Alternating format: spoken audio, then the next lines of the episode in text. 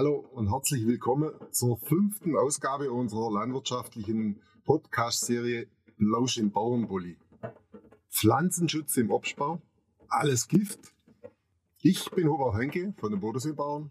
Mein Gast heute Dr. Christian Scher vom KOB Ravensburg-Bavendorf.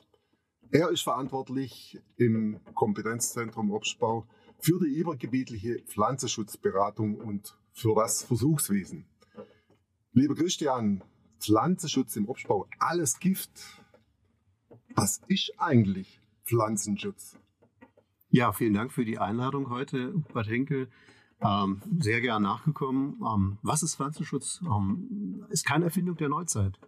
Pflanzenschutz gibt es schon ewig lange. Eigentlich seitdem der Mensch Pflanzen in Kultur genommen hat, hat er sich Gedanken gemacht, wie er die auch schützen kann. Wie kann er das, was er essen will, auch für die nächsten Monate entsprechend erhalten? Und da hat man bereits im Altertum sich Gedanken gemacht zur Lagerung. Da hat er im Prinzip haben sich Gefäße einfallen lassen, wie kann man sie vor Schutz von Außenzuflug, vor verschiedenen Schadorganismen bewahren. Wenn wir jetzt einen großen Sprung machen, hat natürlich der Pflanzenschutz dann mit der Zunahme an Menschen immer größere Bedeutung gefunden. Das alles, was produziert wird, wollen wir entsprechend ja auch dann essen, konsumieren in guter Qualität, in ausreichender Menge. Und ähm, Pflanzenschutz als Überbegriff, das ist nicht nur das, was man sich vielleicht vorstellt, dass da einer irgendwo mit einer Spritze irgendwas macht, sondern es ist eigentlich sehr viel mehr. Wie ich eben sagte, bestimmte, ich sag mal, Gefäße. Wir sind heute auch so weit, dass wir Sachen miteinander kombinieren, dass wir im Vorfeld gucken, Hygiene gehört rein, mechanische Verfahren, viele Dinge, die einfach alle dazu beitragen, die Pflanze, die Kulturpflanze zu schützen. Also du sagst, der Pflanzenschutz ist nicht nur dieses in Anführungszeichen chemische Mittel, was äh, zum Schutz vor Schädlingen, vor Pilzen ausgebracht wird, sondern Pflanzenschutz beginnt schon, wenn ich meine Fläche bearbeite? Ja, im Prinzip schon die Wahl der Fläche, da fängt der Pflanzenschutz schon an. Wenn ich jetzt einen schattigen Standort habe, völlig ungeeignet für meinen Obstbaum, dann kann ich die Fläche nicht bepflanzen, sondern gehe entsprechend an Standorte ran, wo ich eine bessere Abtrocknung hinkriege. Heute regnet es. Und wenn der Regen sehr lange hält, dann im Prinzip, dann sind die Bäume lange nass, dann haben Pilze Zeit, sich besser zu entwickeln. Also suche ich einen Standort, wo diese Abtrocknung schneller funktioniert. Damit fängt es an. Standortwahl.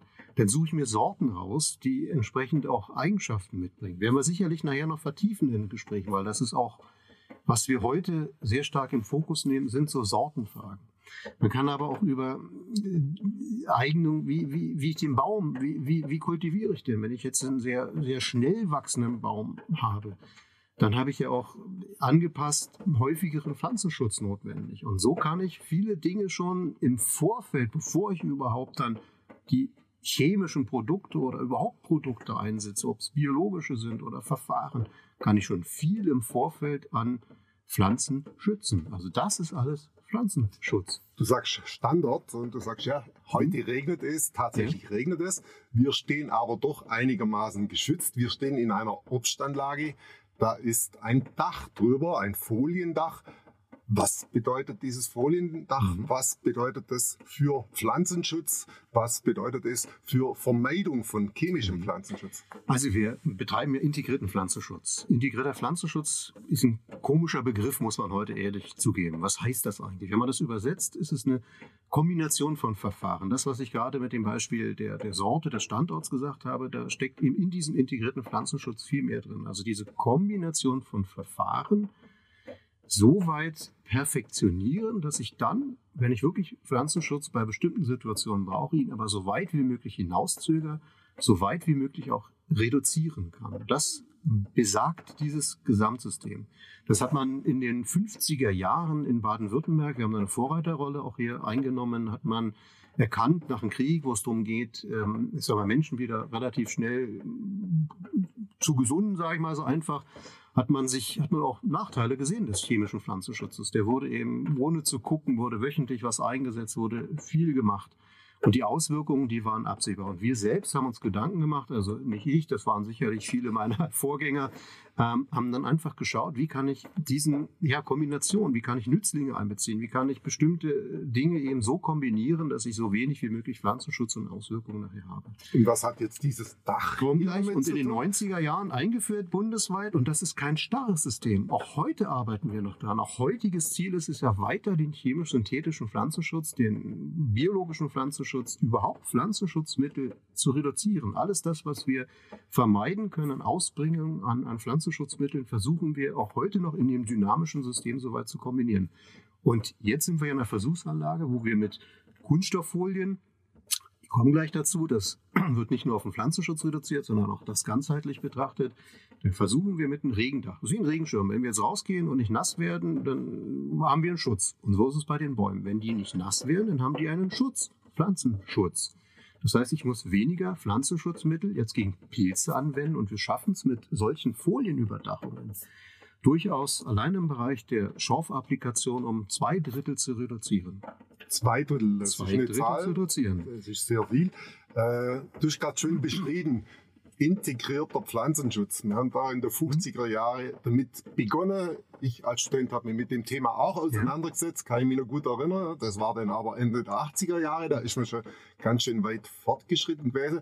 Und was mir da einfach auch ganz klar war, ist, das nennt sich nicht nur integrierter Pflanzenschutz, sondern das ist eine Pflanzenbau, das ist eine Pflanzenproduktion integriert. Und äh, es ist auch so, und das möchte ich mal von dir hören, mhm. äh, wie weit ist eigentlich der integrierte Pflanzenbau vom biologischen Pflanzenbau entfernt?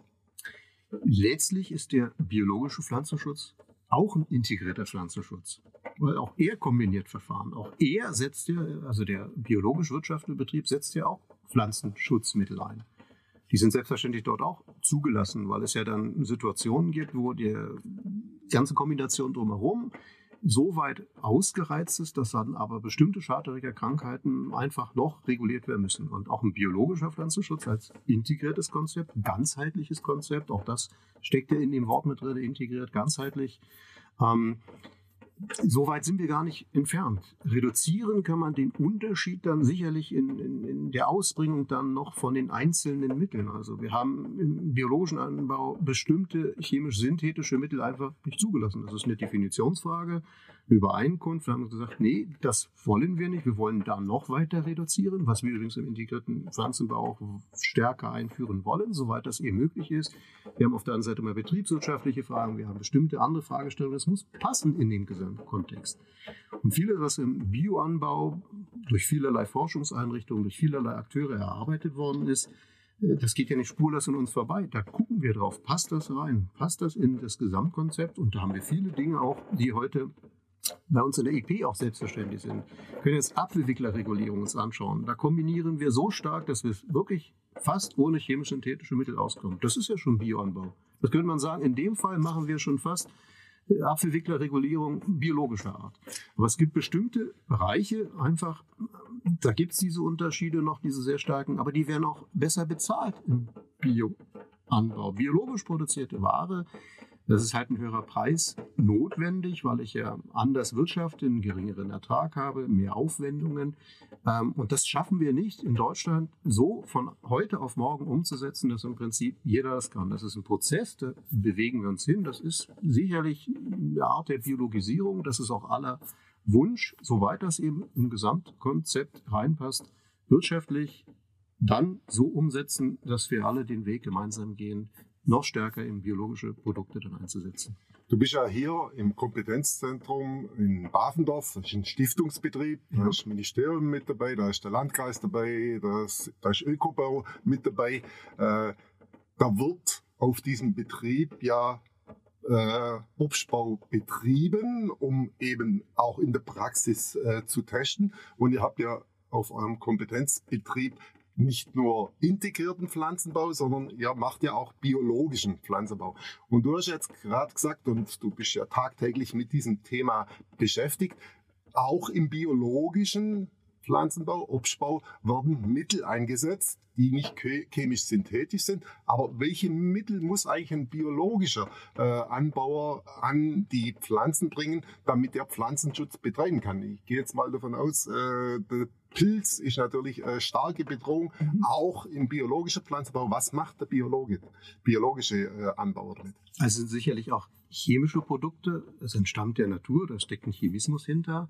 Insofern äh, ist diese Abgrenzung chemisch, chemisch-synthetisch, also ein Pflanzenschutzmittel. Die sind zugelassen, die sind zugelassen in Deutschland eben von verschiedenen ähm, Bundesbehörden, die eben bestimmte Fragestellungen klären. Ist, hat das Auswirkungen auf, den, äh, um, auf die Umwelt, auf, auf, auf tierische ähm, Begleitorganismen, auf verschiedene Dinge? Das wird alles geprüft. Und sowohl für den integrierten als auch für den biologischen Anbau stehen eben chemische Produkte zugelassen. Und die Frage konkret, was wird im Bioanbau angewendet, sowohl als auch im integrierten Anbau, Beispielsweise wird ein Kupfer, wird ein Schwefel genommen zur Regulierung von, von Schadpilzen, Schorf.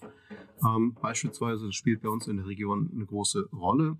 Und diese Produkte, sowohl im IP als auch im Bioanbau, werden zur Regulierung vom ähm, Schorfpilz angewendet. Im integrierten Anbau dann sicherlich noch andere Produkte, ähm, die dann zugelassen sind, aber so ist dort IP, Bio, wenn man da diese strikte Trennung machen will, wird Pflanzenschutz betrieben. Also sowohl der integrierte Anbauer wie der biologische Anbauer muss raus in seine Kultur gucken, was er an Pflanzenschutz betreiben kann, ob er das biologisch oder integriert macht. Äh, Jetzt nehme ich mal das Bild, ich bin draußen mhm. beim Spaziergang am Wochenende und äh, ich sehe, der Obstbauer, der fährt jetzt durch seine Anlage, ja. hat die sogenannte Gebläsespritze angehängt. Ist da immer Gift drin oder was kann eigentlich da alles drin sein, wenn der Pflanzenschutz betreibt mit seiner Spritze?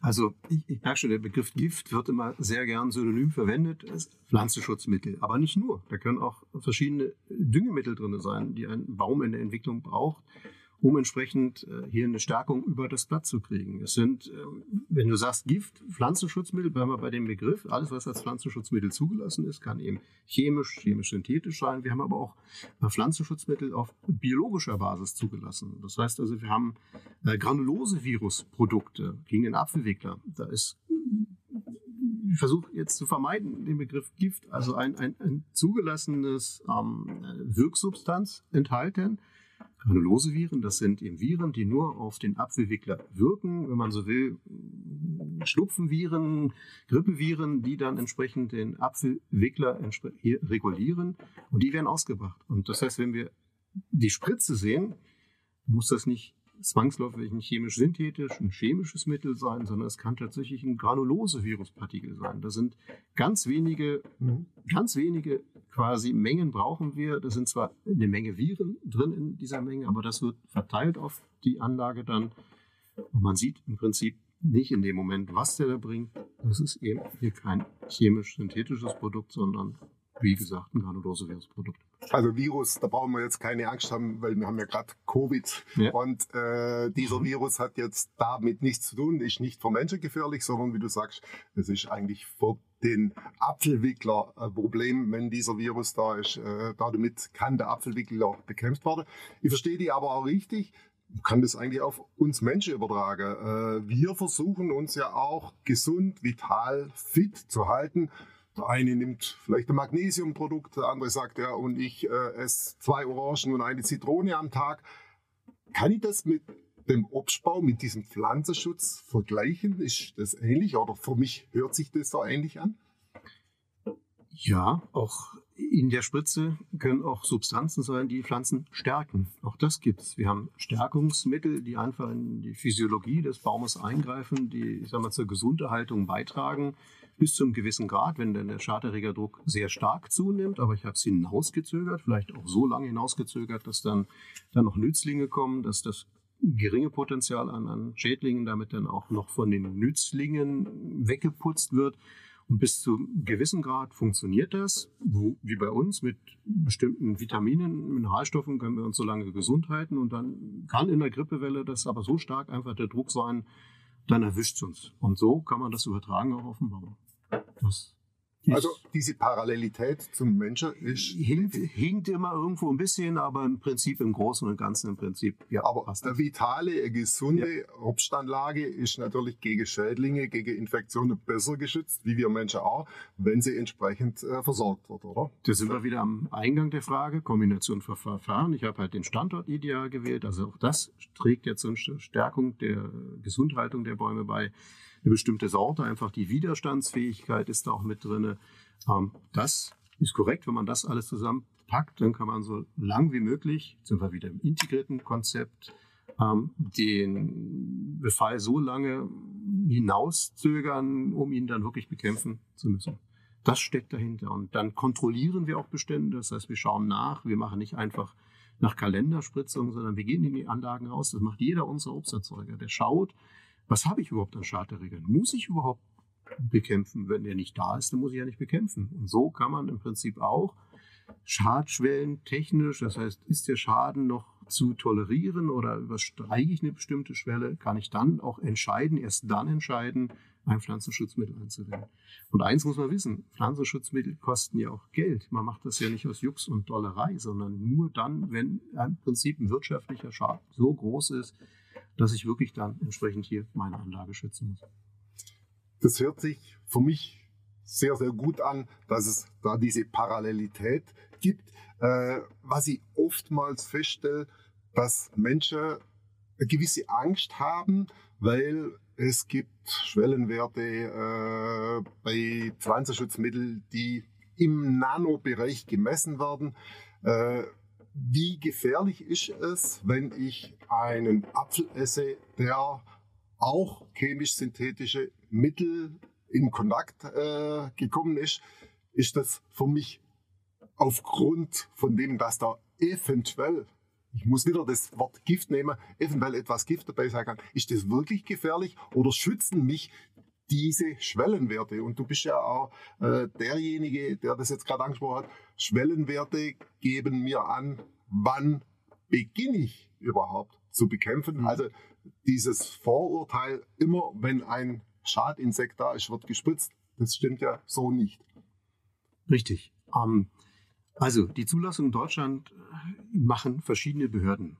Das heißt, wir haben das Bundesamt für Verbraucherschutz und Lebensmittelsicherheit. Die machen das nicht alleine, die kümmern sich um die Gesamtzulassung, bewerten bestimmte Auswirkungen auf den Naturhaushalt, bewerten letztlich auch die Frage an, an Rückständen. Dazu arbeiten tut das Bundesinstitut für Risikobewertung, das Umweltbundesamt und das Julius Kühn Institut. Das sind unabhängig agierende Behörden mit einem Riesenstab an Mitarbeitern, die nichts anderes machen, als tatsächlich Auswirkungen von Pflanzenschutzmitteln anzuschauen, die eintreten könnten und das fußt alles auf europäisch angestellten Studien zu Wirkstoffen. Also auch da gab es schon eine Schranke zuvor, eine Bewertung von den einzelnen Dingen. Und da geht man auch der Frage nach, wenn ich jetzt einen Apfel aufnehme, täglich aufnehme oder ich sage mal eine hohe Menge an einem Tag an Äpfeln aufnehme, da gibt es so einen Verzehrkorb, der wird einmal für Erwachsene berechnet, einmal für Kinder gerechnet und dann wird runtergerechnet, was kann da maximal an Wirkstoffen oder eben in großer Menge an Wirkstoffen drin sein, die bei der Ausbringung von Pflanzenschutzmitteln reinkommen. Und das wird mit sogenannten, man könnte jetzt in die Tiefe gehen, aber es sind Werte, die einfach hier festgelegt worden sind. Und da kommen noch Sicherheitsschranken wiederum rauf. Das heißt, wenn dann zur Ernte der Apfel im Markt gelangt, kann davon ausgegangen werden mit all den zuvor angestellten Berechnungen, dass das sicher ist. Das sind eben geprüfte Mittel, die Auswirkungen auf die Umwelt haben. Die werden berechnet. Darum geht es. Risiko, Nutzen, Auswirkungen, verschiedene internationale Studien. Und das alles fließt dann rein in eine Verzehrsmenge an Äpfeln, die sehr hoch gerechnet ist, sodass tatsächlich mit den zugelassenen Mitteln in Deutschland in der Ausbringung keine Gefahr auf uns zukommen wird. Also auch vergleichbar an sich wie in der Medizin. In der Medizin, in der Pharmazie dürfen ja auch keine Produkte auf den Markt kommen, die so stark schädigen, dass äh, der Mensch äh, da dabei krank werden würde. Äh, das bringt mich jetzt auch äh, so ein bisschen auf das Thema. Du hast vorher gesagt, wir sind da europäisch geregelt, wir sind kontrolliert, wir werden geschützt. Es ist ja auch ein Verbraucherschutz. Also es kann mir an sich nicht passieren, wenn ich nicht zwei Tonnen Äpfel am Tag esse, dass ich zu viel an irgendwelchen Werten zu mir nehme, die vielleicht schädlich sein können. Wir sind aber ja mittlerweile ein globaler Markt. Die ganze Welt äh, ist bei uns im Supermarkt zu haben. Also die Mangos, die kommen nicht unbedingt aus Deutschland oder Europa, die kommen auch aus außer, außer Europa. Gibt es außerhalb Europa auch diese Kontrollen, beziehungsweise sind die eigentlich gleichgeschaltet? Kann ich davon ausgehen, dass der Standard, den wir hier in Deutschland haben, dass das Produkt aus Chile oder sonst wo den gleichen Standard hat? Also ich glaube, das äh, klingt ziemlich vermessen, wenn ich sage, wir in Deutschland haben sicherlich mit den höchsten Standard. Das ist einfach so. Wir sehen auch im europäischen Umfeld bestimmte Pflanzenschutzmittel, die wir in Deutschland nicht mehr zugelassen haben in der Anwendung. Die werden tatsächlich im europäischen Ausland angewendet. Auch im Rest der Welt gibt es Pflanzenschutzmittel, die dort eben noch angewendet werden die bei uns schon lange keine Zulassung mehr haben. Wir haben in Deutschland einen sehr, sehr hohen Standard und ähm, wir arbeiten auch für die Zukunft dran. Ich hatte vorhin gesagt, wir machen uns Gedanken im integrierten Konzept. Diese Dynamik, die dahinter steckt, äh, wir bleiben nicht starr irgendwo stehen, sondern wollen ja weiter den Anteil an Pflanzenschutzmitteln reduzieren. Also das ist ein Weg, den jetzt auch in Baden-Württemberg der Gesetzgeber im letzten Jahr formuliert hat, die Reduktion des Pflanzenschutzmitteleinsatzes. Das ist was, weil wir einfach wissen, wir wollen so wenig wie möglich Chemie anwenden. Das, was wir uns sparen können, hat auch hinten raus keine Auswirkungen. Und diesen Weg, gesetzlich festgelegt, wollen wir in Baden-Württemberg auch weitergehen. Auch wir als KOB werden den Beitrag leisten, wie weit können wir das noch weiter forcieren, noch in Zukunft noch verstärken, um dann wirklich diese Sicherheit der Produkte, die heute schon sicher sind, also sicher ist eigentlich sicher, aber dass wir da in Zukunft noch weniger an Pflanzenschutzmitteln anwenden wollen. Den Weg wollen wir gemeinsam gehen. Die Sicherheit der Produkte.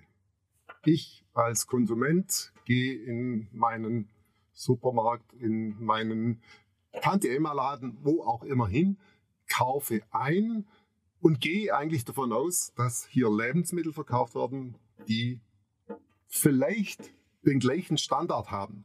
So, gehe jetzt aber davon aus, nach deinen Ausführungen, dass das nicht der Fall ist, äh, dass wenn ich ein Produkt aus Südamerika kaufe, dass ich diesen gleichen Standard habe.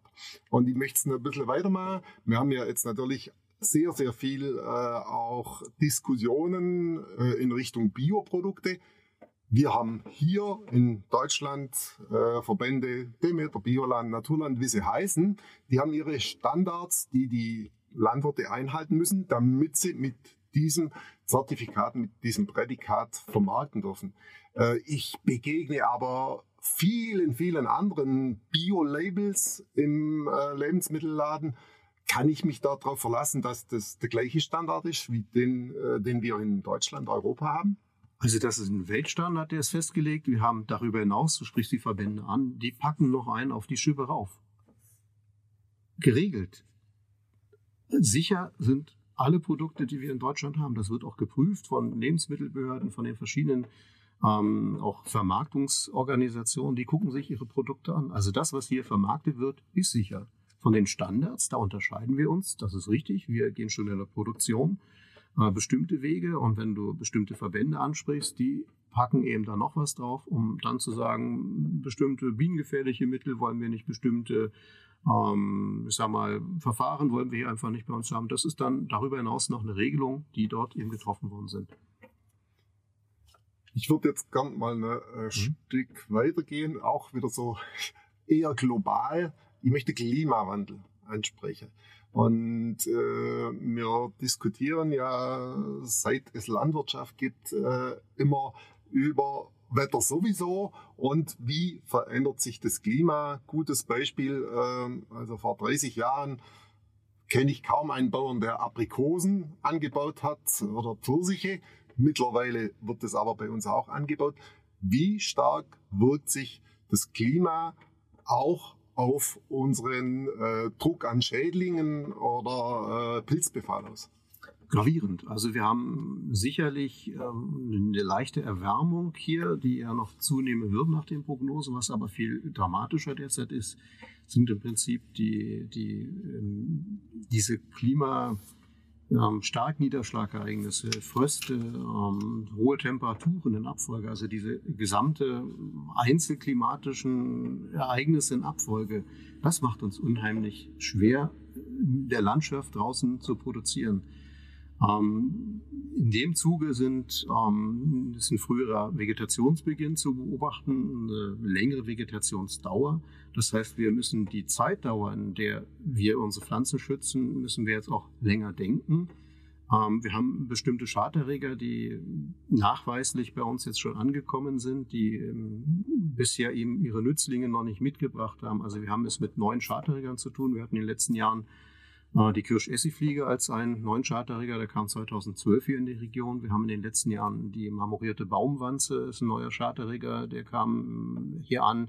Und das sind eben bisher Schaderreger, wo diese natürliche Regulationsmechanismen noch nicht funktionieren. Was heißt die natürliche also, Regulation? Also, wo wir im Prinzip auch Nützlinge dann haben. Wir haben ja bei uns, wenn wir Blattläuse haben, Marienkäfer, wir haben Schwebfliegen, wir haben Florfliegen, wir haben verschiedene ähm, Nützlinge, die dann die, Marien, äh, die, die Blattläuse mit im Schach halten. Mhm. Und wenn wir jetzt bei der Kirschessigfliege schauen, wir haben keine geeigneten Nützlinge, weil die einfach aus den asiatischen Landen noch nicht mitgekommen sind. Oder wir haben bei der äh, marmorierten Baumwanze jetzt wohl die allerersten Nützlinge. Das ist eine, eine, im Prinzip eine kleine Wespenart, die mitgekommen ist. Und diese Gegenspieler, ähm, die fehlen uns in der Summe, die dann im Prinzip diese neuen Charterreger mit regulieren können. Und das sind Dinge, die im Bereich der Klimawandel, des Klimawandels auf uns zugekommen sind. Also das heißt, wir müssen uns immer darauf rüsten, dass wir Schädlinge bekommen. Ich nenne es jetzt mal die schlechten Insekten für denjenigen, der jetzt einen Kulturanbau äh, betreibt. Äh, die werden sich mehr und mehr bei uns einschleichen, Insekten, die wir noch nicht kennen. Und wir brauchen sozusagen, oder die Natur braucht die Zeit, um die guten, um die Gegenspieler äh, zu bekommen.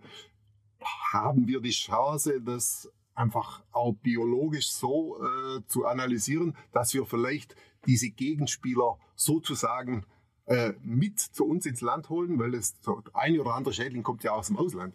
Das ist richtig, auf der Suche ist man. Ähm, das sind aber auch dann Dinge, die wieder in der Natur freigesetzt werden, damit dann bestimmte ähm, Fragestellungen zu klären, wie wirken sich solche nützlichen äh, Insekten dann aus auf andere in Deutschland heimische das ist nicht einfach in dem Gesamtkomplex zu bearbeiten. Das Bundesamt für Naturschutz beispielsweise geht solchen Fragen nach. Und das ist ein Prozess, der jetzt gerade auch in Diskussion läuft. Inwieweit kann man dann, wenn man die Nützlinge auch nachweist, wie kann man Züchtungen machen, dieses Nützlinge dann auch diese freilassen?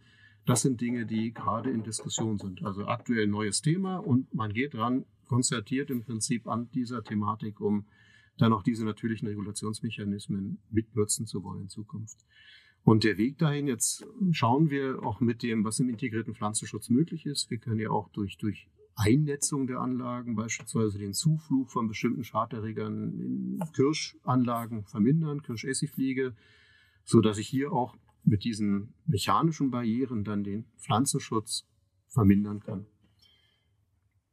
Du sprichst gerade an äh, oder hast äh, davon gesprochen, die Insekten, die Vielfalt, die verändert sich. Die einzelnen Insekten werden mal mehr, werden mal weniger. Ich, mir ist gerade vor kurzem begegnet ein Artikel, da ging es äh, um den Eichenprozessionsspinner.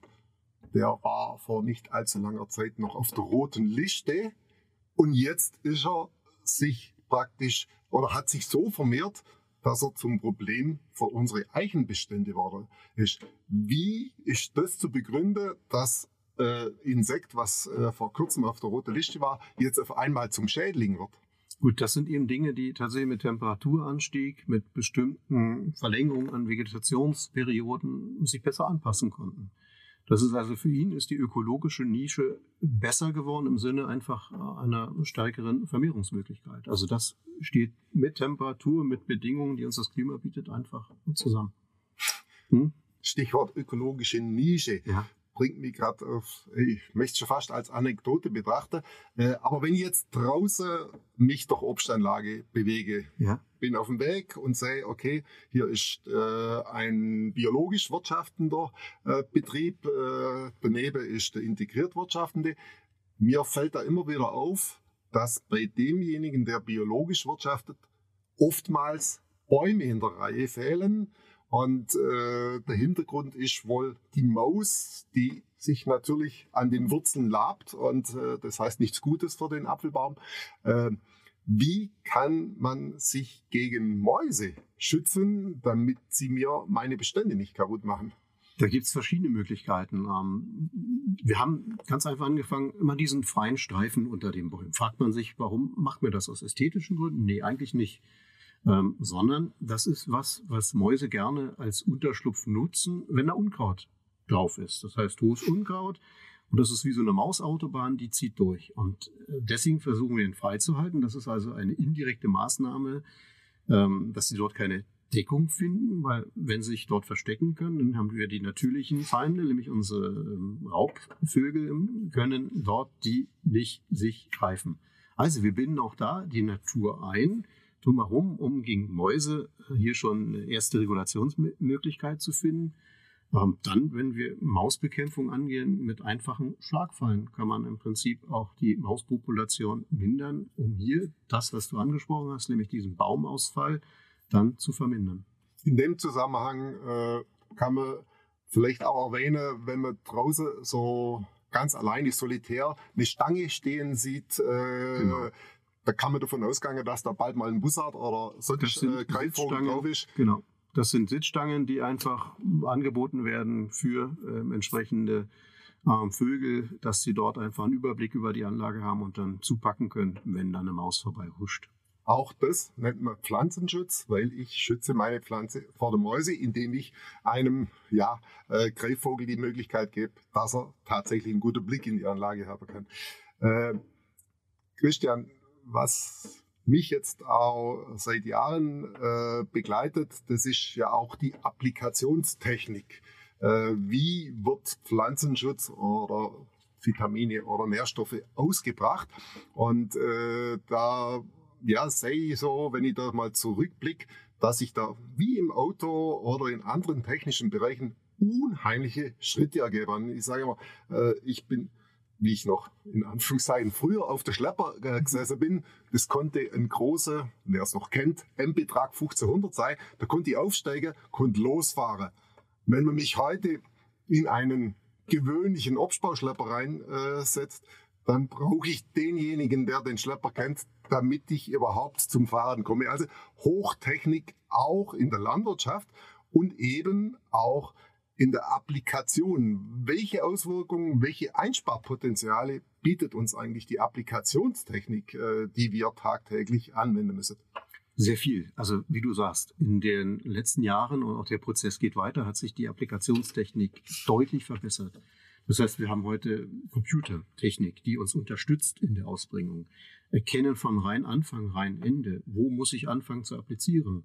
Ähm, wenn ich Baumlücken habe, die werden erkannt teilweise. Also da muss ich ja keinen Pflanzenschutz ausbringen, da muss ich keine Stärkungsmittel, da muss ich ja nichts in dem Bereich bringen.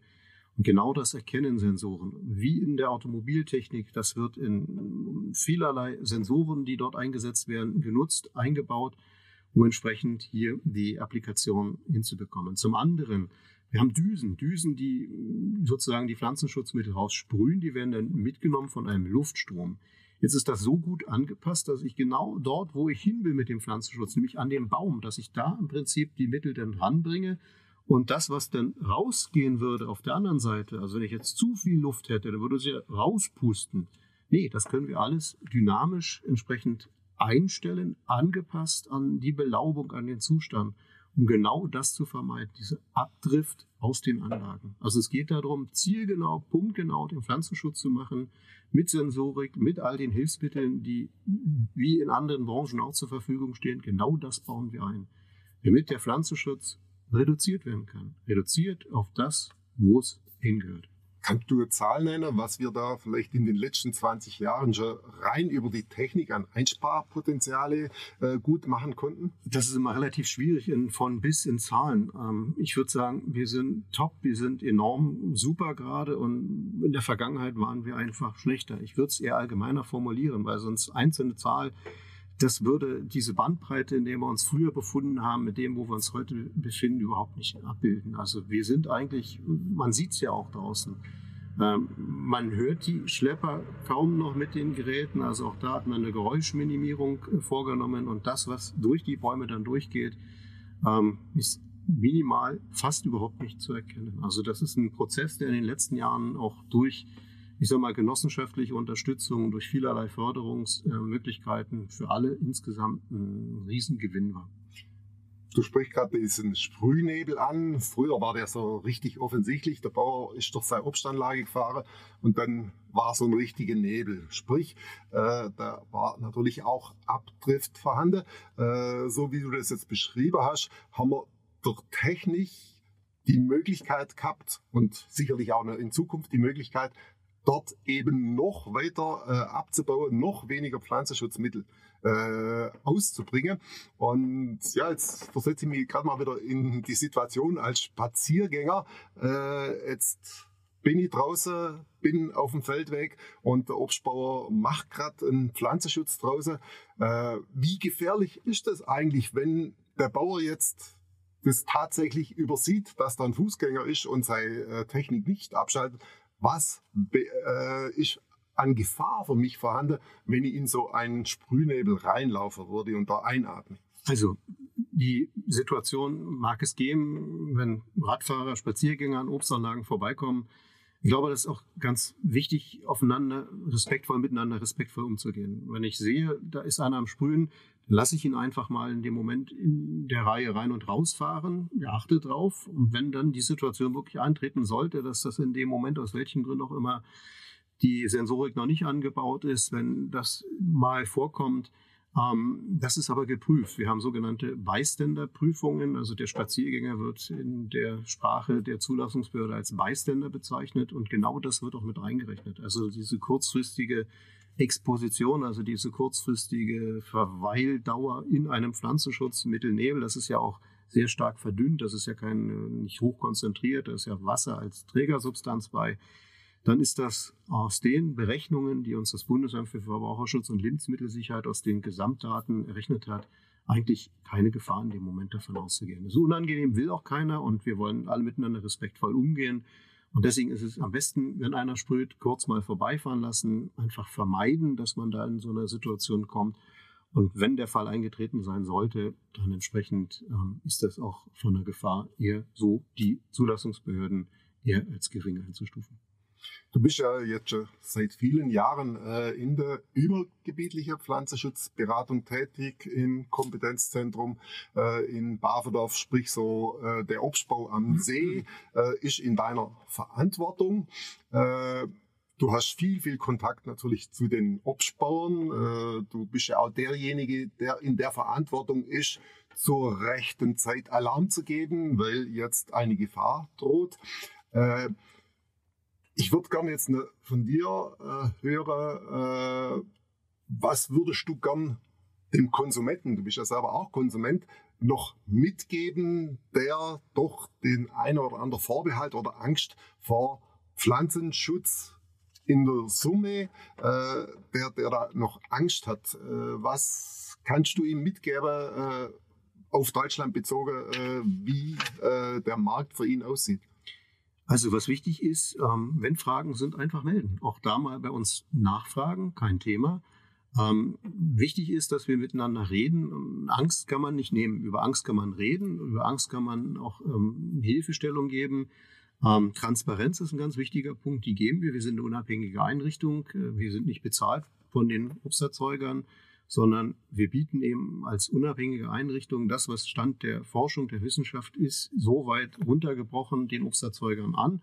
Und wir sehen, es wird angenommen, es wird umgesetzt und einfach auch mal herkommen, sich ein Bild von dem machen, was heute Pflanzenschutz heißt. Also wie eingangs gesagt, nicht einfach nur Gift versprühen, sondern tatsächlich reduzierten Pflanzenschutz nur auf den Punkt, und das kann man auch hier in unserer Forschungseinrichtung, aber ich denke auch im Dialog mit den Obsterzeugern sich anschauen und miteinander reden. Einfach das Verständnis bekommen, warum wird was gemacht. Und aus dem Gespräch heraus dann die Dinge, die zur Angst beitragen, direkt fragen und sich über diese Antworten dann im Dialog austauschen und versuchen einfach, ja, einen Weg zu finden, zu sehen, guck an, das ist gar nicht so, sich auseinandersetzen mit der Materie. Ich glaube, das ist das Wichtige einfach dran. Ja, äh, danke dir, Christian.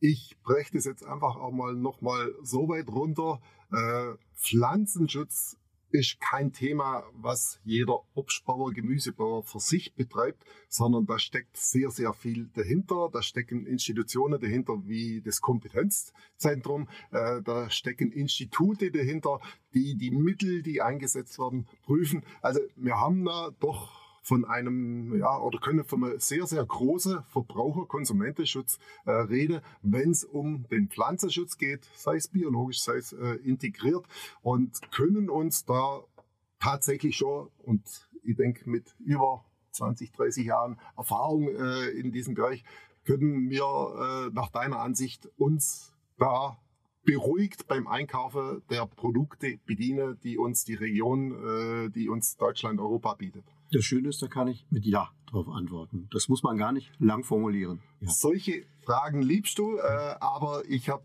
jetzt wirklich auch wertschätzen dürfen, äh, deine Antworten, deine ausführliche Antworten, die zum einen oder anderen Thema, äh, was wir jetzt heute besprechen konnten, äh, die da von dir kommen sind. Es gibt noch tausend andere Fragen und wir könnten uns noch lange unterhalten und vielleicht tun wir das einfach an anderer Stelle auch nochmal. Ich stelle dir jetzt eine abschließende Frage. Jetzt stellst du dir vor, hier hm? liegen zwei Äpfel. Ich möchte jetzt nicht sagen aus Chile und vom Bodensee, äh, aber es liegen da zwei Äpfel und der eine ist rotbackig und der andere ist gelbbackig. Egal, deine Präferenz wäre jetzt rotbackig. Hm? Würdest du in den Bodenseeapfel, ohne dass du zuerst zum Wasserhahn gehst, bedenkenlos reinbeißen? Also ich würde einen Apfel grundsätzlich abwaschen. Das hat aber eher andere Gründe. Wir haben Staub, wir haben Schmutz einfach in den Anlagen. Wir arbeiten mit Maschinen. Wir haben, wie vorhin gesagt, durch äh, Klimawandel auch längere Trockenphasen, also staubt's. Wir haben ja auch äh, aus Verkehr, aus verschiedenen äh, Heizperioden im, Frühjahr, wenn Übergangszeit oder im Herbst, wenn wir früh anfangen. Wir haben Stäube. Das würde ich runterwaschen. Und damit werden auch Pflanzenschutzmittel, die sicherlich oberflächlich drauf liegen, ob das Bioprodukte oder IP-Produkte sind, natürlich auch abgewaschen. So soll es auch sein. Also ein Apfel würde ich zumindest abreiben oder abwaschen, um einfach den oberflächlich anhaftenden Staub, die Partikel unterzukriegen. Okay, eigentlich hätte das jetzt meine Abschlussfrage sein sollen, aber jetzt kommt ja. mir doch noch eine Frage, die möchte ich dir unbedingt stellen. Äh, wir haben vor kurzem einen Feiertag gehabt, der 1. Mai. Mhm. Warum spritzt ausgerechnet am 1. Mai der Obstbauer seine Äpfel. Weil sich leider das Wetter nicht an Feiertage hält. Und wenn wir für den Folgetag, den 2. Mai, einen Starkniederschlag, einen Niederschlag, weil so war das, dieses Jahr äh, dann gemeldet bekommen und wir wissen, dass ein Schutz vor dem Niederschlag jetzt sein muss, weil wir haben Prognosemodell, wir wissen, was an Schraufgefahr vor uns zukommt. Wir haben bestimmte andere Parameter, wo wir dann, wie vorhin gesagt, von dir gesagt, eben die Informationen an die Landwirte geben. Jetzt ist ein hoher Schutz notwendig, dann kann es auch mal der 1. Mai sein. Also dann war das nicht die Ersatzmaientour, die der Bauer jetzt gemacht hat, weil äh, mhm. Covid war, nee. sondern es war einfach notwendig und schätzungsweise wäre der Bauer auch lieber bei seiner Familie gesessen und hätte da zusammen das Maibier oder ähnliches getrunken oder vielleicht einen Weinbaum gesetzt. Ja, Christian, vielen, vielen Dank. Ähm, weitere Infos äh, könnt ihr euch, wie Christian gesagt hat, äh, unter www.kb-bavendorf.de holen. Gerne natürlich auch auf bodenseebauern.de in Facebook, Instagram oder auf unserer Website. Ich bedanke mich für Ihr Zuhören und ganz besonders bei Christian Scher vom Kompetenzzentrum für sein seine Antworten, die er uns auf so viele Fragen aus diesem Bereich gegeben hat. Vielen Dank, Christian. Ja, auch vielen Dank.